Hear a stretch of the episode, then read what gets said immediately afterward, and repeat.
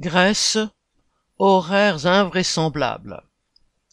Selon un ancien président de la Fédération des chemins de fer interviewé par le journal Catimerini, le manque de personnel peut se traduire par des horaires invraisemblables. Citation. Nous avons fini par travailler 28 jours par mois, 10 heures par jour.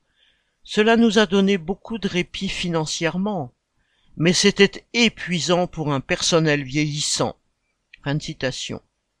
De plus, pour les chefs de gare, selon le syndicaliste, la limite d'âge de recrutement ne s'applique pas. Sylvie Maréchal